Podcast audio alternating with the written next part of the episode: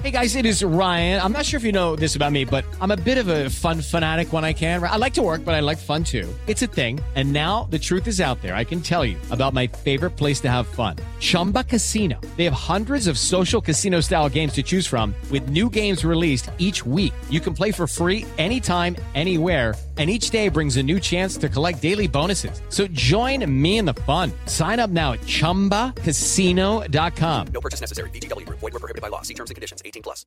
Muy buenos días, 88.9 Noticias y por Eja Radio, panorama informativo. Y esta mañana, esta mañana de martes 22 de diciembre del 2020, te saludamos María Inés Camacho. Hola María Inés. ¿Cómo estás, Iñaki Gabo? Auditorio, buenos días. La cifra de muertes a nivel mundial por COVID-19 ya alcanza el millón setecientos tres mil ochocientos noventa y nueve, mientras que el número global de casos es de setenta y siete millones cuatrocientos veintiséis mil 697, aunque de esta cifra, unas 43 millones 693 mil 855 personas se han recuperado.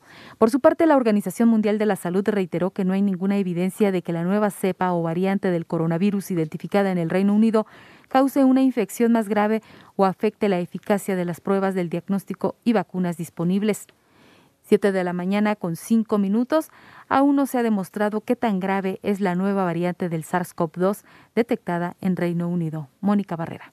La Secretaría de Salud informó que ya son 1.325.915 casos confirmados de COVID-19 y 118.598 defunciones. Respecto a la posible inmunidad que generarán las vacunas, habló Hugo López Gatel, subsecretario de Prevención y Promoción de la Salud. No hay una conclusión generalizada sobre la duración de la inmunidad. Hasta el momento se asume que puede ser duradera, al menos de seis meses, pero no es una certidumbre científica. Si la inmunidad es suficientemente duradera, esto haría improbable que una persona se volviera a infectar. Casos esporádicos de posibles reinfecciones. En general, es raro o es infrecuente este fenómeno. Por su parte, José Luis Salomía, director general de epidemiología, habló de la variante de COVID en Inglaterra. Inglaterra ha publicado de un poco más de mil casos tienen esta variante confirmada y a las cuales entonces han investigado y dado seguimiento. Es que esta nueva variante no ha demostrado generar enfermedad más grave que la que se está observando con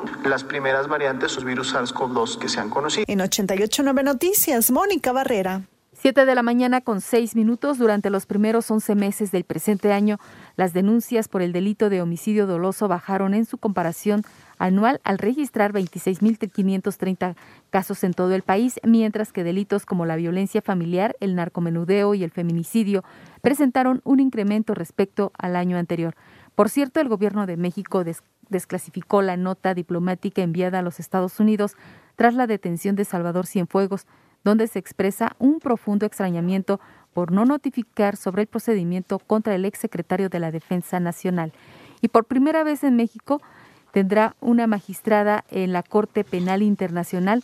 Se trata de la embajadora Socorro Flores Liera, quien permanecerá en el cargo durante el periodo 2021-2030.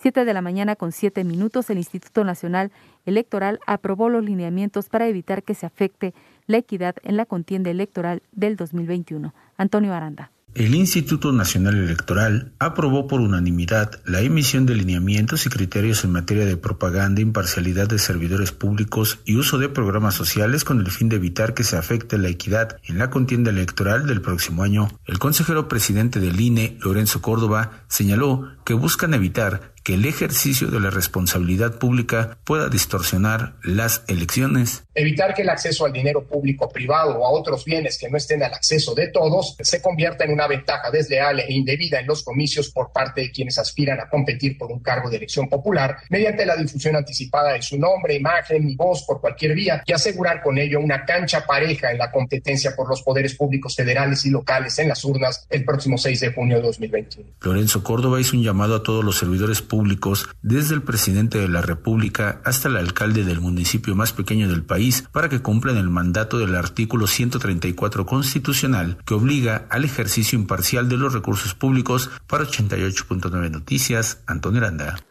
7 de la mañana con 8 minutos, el secretario de Justicia de los Estados Unidos, William Barr, aseguró que Rusia se encuentra detrás del ataque cibernético masivo que afectó al gobierno de su país, lo cual contradice al presidente Donald Trump, quien señala que China es quien estaría involucrado.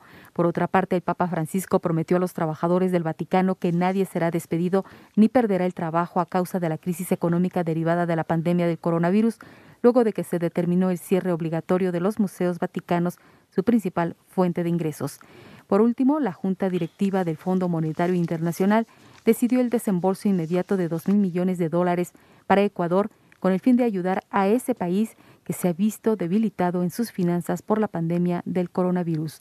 Mientras tú escuchas este podcast, Lysol está ayudando a miles de niños con el programa Contigo, creado para ayudar a prevenir enfermedades respiratorias y romper la cadena de infección con buenos hábitos de higiene y desinfección. Conoce más en lysol.com.mx.